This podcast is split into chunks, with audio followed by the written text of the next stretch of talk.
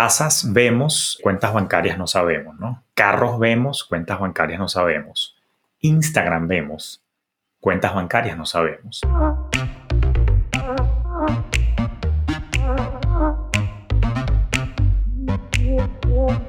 Acércate a las finanzas de manera simple y consciente para que tomes el control y disfrutes tu vida con intencionalidad. Soy Julio Cañas y esto es Despierta tus finanzas podcast. Un espacio con reflexiones, conceptos y tendencias para impulsar tu bienestar financiero en tus propios términos.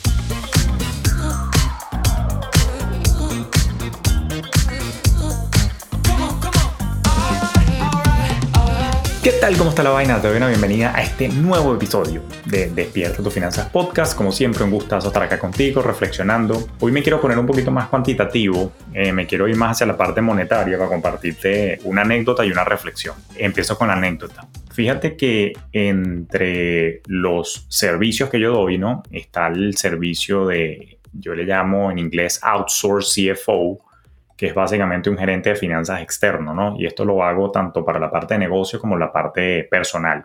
Todo enmarcado en mi perfil de trabajo que es de Wealth Manager o gestor patrimonial. eso es un servicio que normalmente me lo compran emprendedores y empresarios que quieren que les ayude a organizar las finanzas del negocio y en paralelo las finanzas personales, que eso incluye la parte de evaluar cómo está el tema de las inversiones y todo esto. Te doy este preámbulo porque en este servicio que yo ofrezco, a la fecha de grabación de este episodio, hace como, cuño, será como qué? Hace como siete años, básicamente me tocó trabajar o capté de, cliente a una pareja emprendedora que daba servicios de consultoría y coaching para un grupo profesional específico. Eh, pero lo impresionante es que este era una pareja relativamente joven, cuarentones, con un niño de dos años. Él es americano, ella eh, latina, y de alguna manera, bueno, vivían en una casa muy bonita en una zona del sur de Miami, una zona acaudalada. Estamos hablando este, de una casa que no era una mansión, pero de alguna manera sí era una casa bastante bien bonita, bien ubicada y estas personas llevaban un tren de vida porque, bueno, tenían un ingreso relativamente alto. Cuando digo relativamente alto, para los estándares de Miami, de repente para Latinoamérica esto suena como un cojonal de plata, pero inclusive para Miami podría decirse que era un cojonal de plata en términos relativos. Estábamos hablando que esta es una familia que probablemente neteaba al mes 50, 60 mil dólares mensuales, netos, o sea, netos de ingreso para ellos. Por supuesto, su negocio facturaba mucho más. Ahora, por supuesto, cuando yo les entrevisto y cuando yo accedo a, apoyarles con mi servicio, mi primera impresión fue, wow, esta familia es multimillonaria, ¿no? Veo la casa, veo los carros, sencillos en su, en su vestir y en su desenvolvimiento, muy simples, pero digamos que, fíjate que mi primera impresión fue, bueno, aquí hay billete, porque bueno, con esta casa y con ese nivel de facturación y se están haciendo 60 mil al mes, netos para ellos, coño, tienen que estar muy bien administrados. Oh, sorpresa cuando empiezo a hacer la auditoría financiera, cuando empiezo a adentrarme en los detalles, cuando empiezo a montarles esa herramienta que hoy en día, por cierto, damos en nuestro programa Despierta tus finanzas y Despierta tus inversiones, que es lo que llamo el ecosistema financiero, cuando empiezo a analizar sus transacciones, cuando empiezo a ver sus patrones de consumo, me doy cuenta que efectivamente les ingresa 60, pero probablemente gastaban 70 o 75 al mes. Entonces fíjate qué interesante porque claro, la primera impresión que yo me llevo es, coño, pana, aquí hay billete y aquí hay una economía robusta, ¿no? Digo, porque es la primera impresión que uno se lleva cuando uno ve ese tipo de iconos de la riqueza, ¿no? Pero resulta que la primera lección que me llevé fue, casas vemos, cuentas bancarias no sabemos, ¿no? Carros vemos, cuentas bancarias no sabemos. Instagram vemos, cuentas bancarias no sabemos. Ahí hay una primera revelación que te dejo. Entonces, hay veces que hay personas que llevan cierto estilo de vida, pero que en verdad en las finanzas están súper desastrosos y evidentemente eso no es sostenible en el tiempo. Pero fíjate que además de esa revelación, me llevo entonces que cuando hacemos un análisis un poco patrimonial de estas personas y esta pareja, esta pareja estaba sobreendeudada, no tenía planes de retiro fondeados, y yo decía, coño, pana, o sea, no sé, fue, fue el primer pensamiento que a mí me llegó y me decía, coño, en ese entonces yo no, Evidentemente no estaba haciendo esa cantidad de dinero que hacen ellos. Y yo decía, coño, pana, pero es que si yo ganara 60 mil dólares, weón, verga, o sea, yo tendría súper fondeada todas mis cuentas de retiro, ¿sabes? No estaría endeudado. ¿Qué es este peo? O sea, fíjate la, la perspectiva, ojo, evidentemente cada quien como que juzga y piensa en función de su situación y probablemente yo que en ese momento no estaba haciendo esa cantidad, yo decía, cuño, pero es que yo no me comportaría así, ¿no? Y claro, lo, que faltaba era un poco ahí es de, de, autocontrol y planificación, que se supone que eso es lo que yo vine a resolver cuando les presté el servicio. Entonces, qué interesante, porque una pareja, imagínate tú, que estaba ganando 50, 60 mil dólares neto y en verdad estaba gastando 75, o sea, lo que tenía era un hueco, un hoyo negro financiero de 10, 15 mil dólares todos los meses, que de alguna manera era con tarjetas de crédito. Evidentemente con ese nivel de ingreso tienes acceso a unas líneas de crédito mucho más grandes. Eh, bueno, si te metiste un peo en una casa de 2.5 millones de dólares y puedes pagar el mortgage porque ganas como para eso, pero había como un descontrol. Y al final del día yo me di cuenta que estas personas estaban igual de estresadas que alguien ganando, no sé, 2 mil dólares y gasta todos los meses 3 mil. Es decir, los niveles de estrés, los niveles de ansiedad no eran muy distintos. Lo que era distinto era la cantidad de ceros que había en el problema que se estaba presentando. Y yo decía, cuño, pero ¿qué pasa aquí? O sea, ¿cómo es posible entonces que estas personas igual estén viviendo de quincena en quincena? Porque el ingreso que les entraba era como que su salario y sus bonificaciones mensuales por los servicios que ellos prestaban. Decía, estas personas con este nivel de billete e igualito están paycheck to paycheck, como dicen aquí en los Estados Unidos, igualito están de quincena en quincena. ¿Qué está ocurriendo? Evidentemente en un problema conductual. Entonces, eso me lleva a la conclusión, y más allá de que carros, casas, Instagram vemos y cuentas bancarias no sabemos, que quiero que entiendas que tu nivel de ingreso no es tu verdadera medida de riqueza desde la perspectiva cuantitativa monetaria. Evidentemente sabemos que tu mejor medida de riqueza, de acuerdo a nuestra filosofía Fintelhover, es el tiempo y vivir tu vida en tus propios términos. Pero digamos que eso es una, una descripción cualitativa. Vamos aquí a circunscribirnos nada más a la parte monetaria. Tu verdadera medida de riqueza no es tu nivel de ingreso, porque si tú tienes malos hábitos de consumo, si tú tienes poca disciplina presupuestaria, tú puedes estar ganando 100 mil dólares al mes y te puedes volver loca y empezar a gastar 120 y la empiezas a cagar con tus finanzas igual, ¿no? Entonces, ¿qué es lo que ocurre? Fíjate que aquí hay un fenómeno económico slash psicológico que se llama en inglés lifestyle creep. Si me tocaría traducir lifestyle creep, es como que una actualización innecesaria de tu nivel de vida. ¿Cómo es esa vaina, profe? Ven que te explico. Hay un fenómeno que yo he observado que, para que sepas, me pasó a mí. Y es que a medida que nosotros vamos incrementando el ingreso, muchas veces para disque sentirnos libres y exitosos, incrementamos en la misma cuantía el nivel de gasto. Gano más, me mudo por una casa más cara. Gano más, me compro un carro más caro. Gano más, como más en restaurante. Gano más, compro más huevonadas. Lo que sea que para ti sea huevonadas y es relativo. Entonces, lifestyle creep significa que si, a ti, si tú subes tu nivel de ingreso, inmediatamente subes tu nivel de gasto y al final del día terminas gastando todo lo que te está ingresando y estás en la misma situación de ansiosa en la que... Coño, el dinero no me alcanza, tengo que producir más.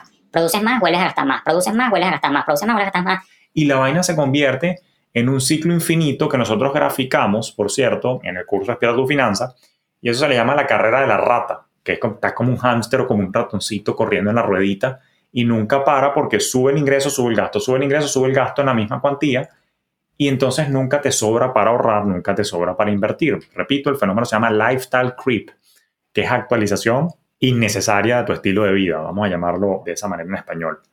¿De qué es lo que ocurre? Que coño, que de repente tú puedes tener la percepción de que te está yendo bien en la vida, porque estás ganando más plata, porque vives en un vecindario más costoso, porque estás en una casa o en un apartamento más costoso, porque ya no manejas un Toyota, sino que ahora manejas un, un Audi o un BM o Mercedes, valga la cuña, eh, porque ahora comes más seguido en restaurantes, pero en verdad en el neto no estás creciendo, porque estás gastando lo mismo.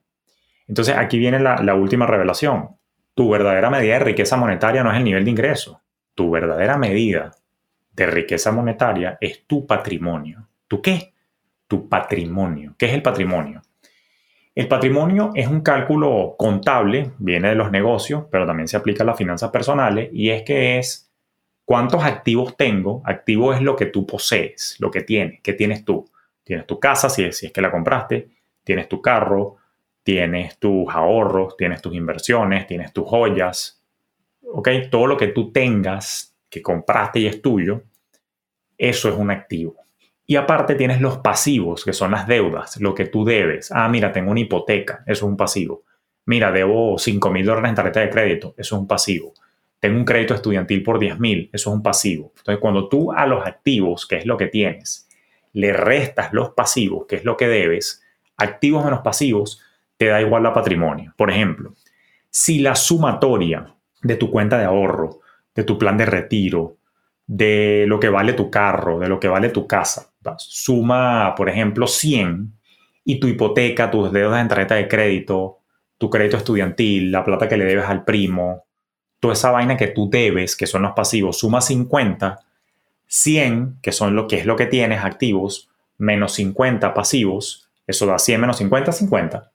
50 es tu verdadera medida de riqueza, ese es tu patrimonio. Si ese patrimonio no está creciendo en el tiempo, tú no estás creciendo financieramente y no te estás acercando a la libertad financiera.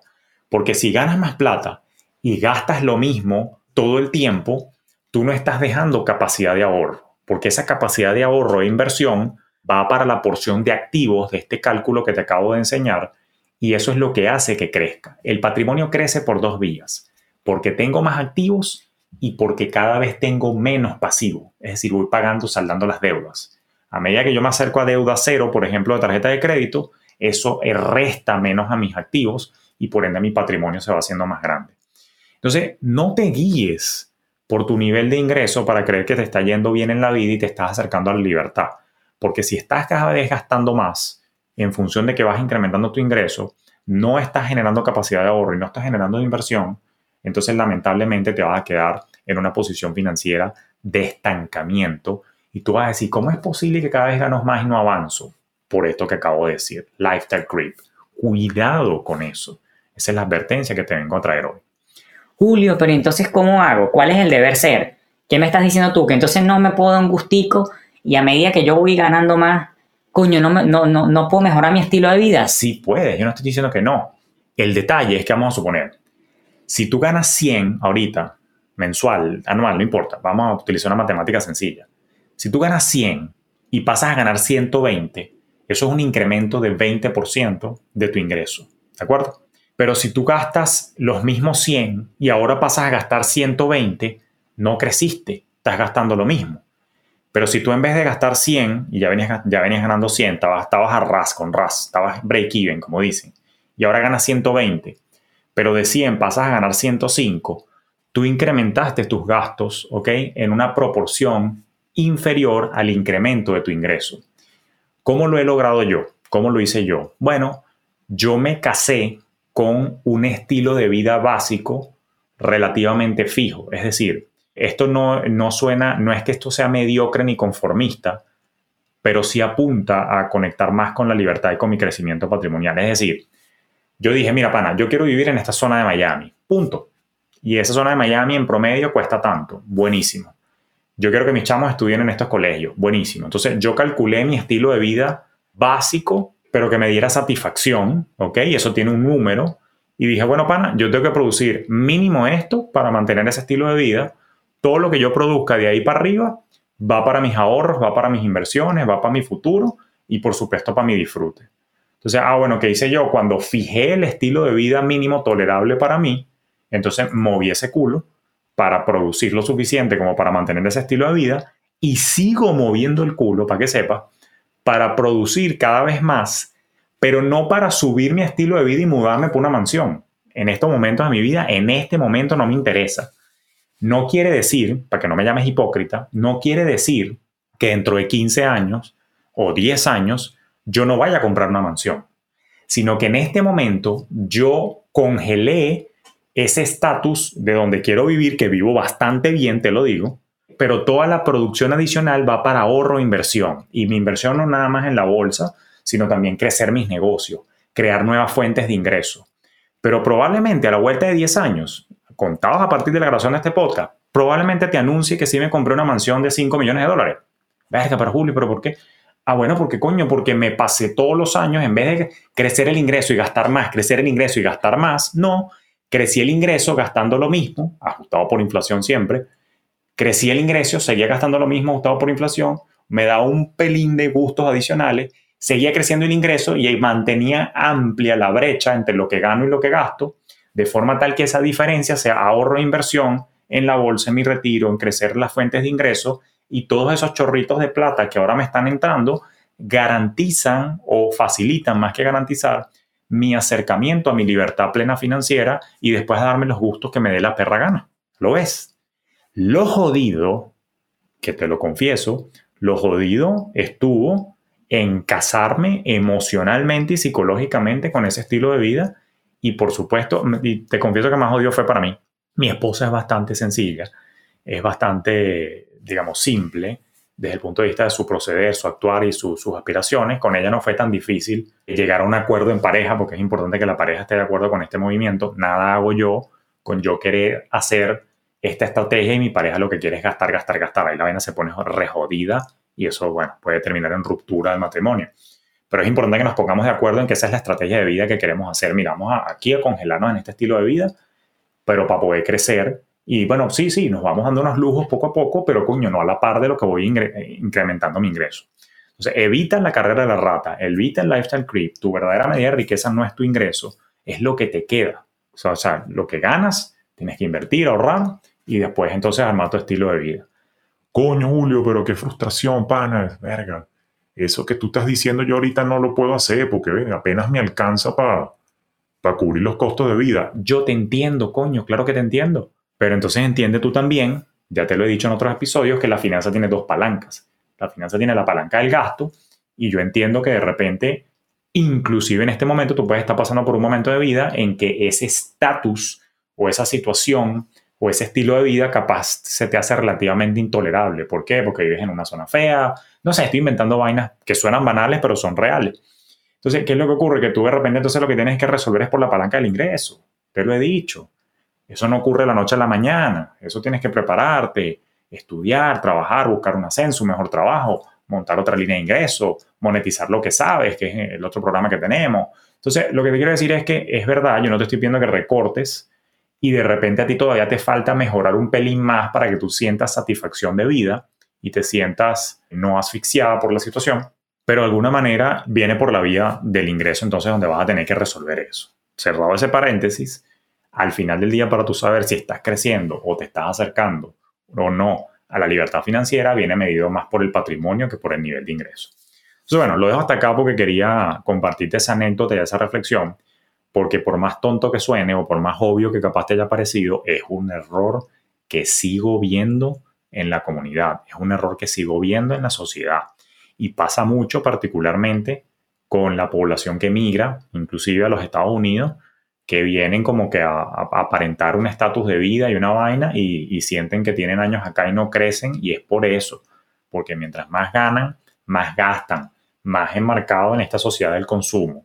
Entonces, por eso la invitación que yo hago es a la consideración, porque no te lo voy a imponer, tienes libre albedrío financiero, pero yo considero mucho el minimalismo, considero el consumo consciente, yo no digo que no consuma, yo no digo que no compres vaina, sino que, coño, que le metamos un poco más de conciencia e intencionalidad, pero no puedes gerenciar lo que no mides. Y si tú constantemente no mides tu patrimonio, no lo ves, no ves un numerito, una barrita, un gráfico subiendo, una cosita, entonces te arrastra la corriente y sientes esa sensación entonces de estancamiento financiero y que nunca tienes el bienestar y siempre estás de alguna manera con la soga al cuello desde la perspectiva financiera. Entonces, bueno, dejo hasta acá esta reflexión. Como siempre, si esto te dio valor, suscríbete al canal de YouTube. También déjame un rating en Spotify, en Apple Podcasts. Déjame un comentario por acá abajo también, si es posible. Compártanlo en las redes sociales. Pero lo importante es que despertemos la conciencia financiera y que entendamos que desde la perspectiva cuantitativa, monetaria, desde la perspectiva de dinero, la verdadera medida de riqueza es el patrimonio y no cuánto ganas. Conozco mucha gente que gana mucho menos que el caso que, y la historia que te conté al inicio del episodio, y que sí está construyendo patrimonio en el tiempo y se está acercando a la libertad, mientras estas personas que ganan 60 mil al mes o ganaban en ese entonces, lo que estaban haciendo era aumentar sus deudas y no estaban creciendo por ningún lado. Entonces no es cuánto ganas, es cuánto te queda después de que inviertes y cuánto vas acumulando a medida que vas ahorrando e invirtiendo, no solamente en la bolsa para retiro, sino también en la ampliación de tu línea de ingresos. Así que por ahora, bueno, no me resta más que desearte un feliz, próspero, productivo, pero sobre todo enfocado día para que avances hacia tus metas y la construcción de tu bienestar en tus propios términos. Nos escuchamos en un próximo episodio.